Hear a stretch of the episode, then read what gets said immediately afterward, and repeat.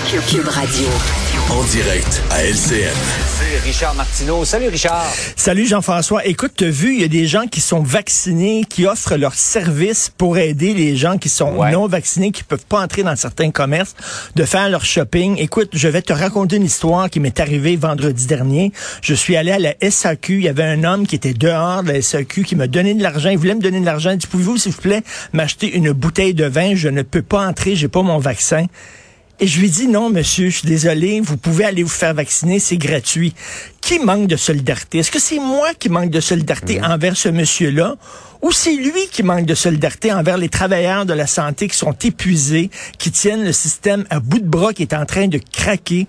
Euh, la question se pose, mais moi, moi j'ai décidé, Ouais. il y a peut-être des gens qui sont pas d'accord avec ma décision, mais moi j'ai décidé, non, je m'excuse, mais c'est pas vrai. Faites-vous vacciner, vous allez pouvoir entrer dans une succursale SAQ. Je comprends qu'il y a des gens qui peuvent pas se faire vacciner pour des raisons médicales, mais c'est quand même une très petite minorité minorité. Et ces gens-là ont une exemption et donc ont leur passeport, peuvent entrer dans ces lieux-là. Là. Tout à c'est fait. pas la même situation, les gens qui ont une exemption médicale, mais c'est très rare, effectivement. Tout à fait. Euh, le convoi de camionneurs. euh, bon, euh, il y a beaucoup, beaucoup de réactions ce matin. C'est très émotif. Il y a des gens qui soutiennent ces camionneurs-là, qui se dirigent euh, vers Ottawa pour euh, demain et samedi. Il y a d'autres personnes qui se demandent qu'est-ce qu'on va vivre. Est-ce que toi, tu es inquiet? Ben écoute, euh, moi quand j'entends liberté, là, ça fait ding ding ding ding ding dans ma tête là. hein. Quand les gens disent liberté, moi j'entends liberté. C'est ça que j'entends un peu dans ma tête là. Et écoute, je comprends. Il y avait une dame hier euh, qui faisait partie de ce convoi là, qui était chez Denis Lévesque, puis elle disait ça va être un événement familial. On n'est pas là, on n'est pas des crinqués tout ça.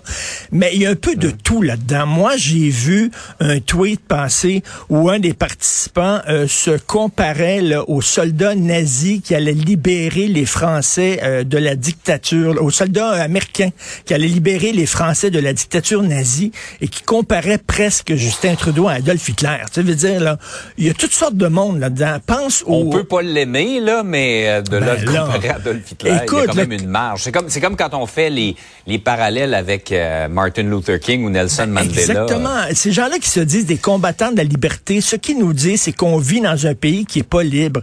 Je suis désolé, si on vivait dans un pays qui est pas libre, il y aurait pas un Maxime Bernier qui peut se présenter aux élections, il y aurait pas un Éric Duhem qui peut se présenter aux élections et qui parle justement pour ces gens-là. Ces gens-là ont le droit de manifester, bien sûr. Cela dit, je ne crois Ouais. pas que ça va aider leur cause d'emmerder tout le monde en bloquant les routes. Je ne comprends pas comment tu peux mettre les gens de ton côté en faisant ça.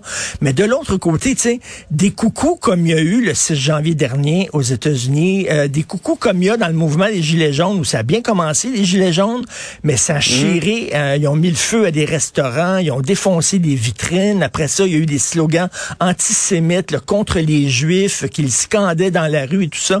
Ça a chiré. On n'est pas à l'abri de ces mouvements-là. Donc, euh, tu sais, il y a des gens qui disent peut-être que Mélanie Joly exagère lorsqu'elle fait un lien avec ce qui s'est passé au Capitole, mais en même temps, faut être extrêmement prudent. Oui, ils ont le droit de manifester, mais si ça dure trop Ouais. longtemps, ça risque de chirer solide. Et on n'est pas à l'abri de ces mouvements-là, les libertariens un peu craqués. Donc, euh, on verra ce que ça donne, mais moi, j'ai quand même certaines craintes. Ouais, probablement que l'immense majorité de ces gens-là sont tout à fait pacifiques, euh, convaincus de leur point de vue, qu'on ne partage peut-être pas, mais qu'il faut respecter. C'est si c'est noyauté par de l'extrême droite, Mais, mais c'est ça. un petit peu dangereux. Ben exactement. Tu sais, souvent, là, les manifestations contre la brutalité policière là, qui sont noyautées par l'extrême gauche, là, les extrêmes de l'autre Ouais. côté, là, et ça se met à chérir, tout ça. Il y en a toujours dans ces manifestations-là. Donc, on se croise les doigts. Euh, Richard, let's talk about the CN. Euh, je vais me mettre au diapason parce que ça a l'air que ça parle pas beaucoup français. Au CN, on a parlé récemment d'Air Canada, mais là, Jean Charest a été nommé au conseil d'administration du Canadien national, mais il y a pas grand monde qui maîtrise la Ben langue écoute, de la nouvelle PDG, Tracy Robinson, Madame Tracy Robinson, qui est une unilingue anglophone, elle dit, bon, elle, elle a eu la job, hein, euh, on lui a donné euh, le, le poste. Là, elle dit, bon, je vais prendre maintenant des cours de français, je m'engage à prendre des cours de français. En passant, tu te souviens-tu de la PDG de la Banque Laurentienne, unilingue anglophone, qui était censée prendre des cours de français aussi? Pas, attends, pas grand-chose une là-dessus. On n'a pas une nouvelle. Elle n'a pas joué dans la dernière adaptation de Molière au théâtre, là, je veux dire. Là. Alors, donc, euh, mais, mais je dis ça, des unilingues francophones, OK, là, des francophones qui ne parlent pas anglais. Essayez-vous de trouver un emploi à Montréal en disant, ah, regarde, donnez-moi l'emploi, puis après ça, je vous jure, je m'engage à prendre des cours d'anglais.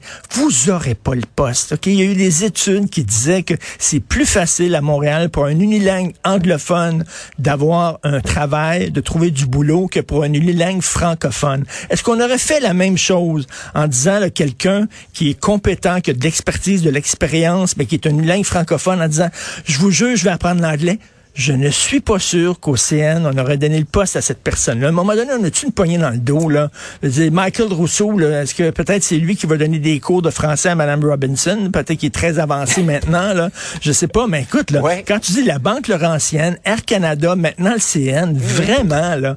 Puis nous autres, on accepte ça. commence à en faire beaucoup. comme ben tu disais, deux poids, deux mesures. Si, euh, si comme euh, francophone, on doit apprendre l'anglais ben, pour des sociétés nationales, peut-être normal que l'inverse soit exigé. Exactement if it's good for Pitou, it's good for Minou. Merci. ça peut pas mieux terminer. Salut Richard. Salut, bonne journée. Bonne journée.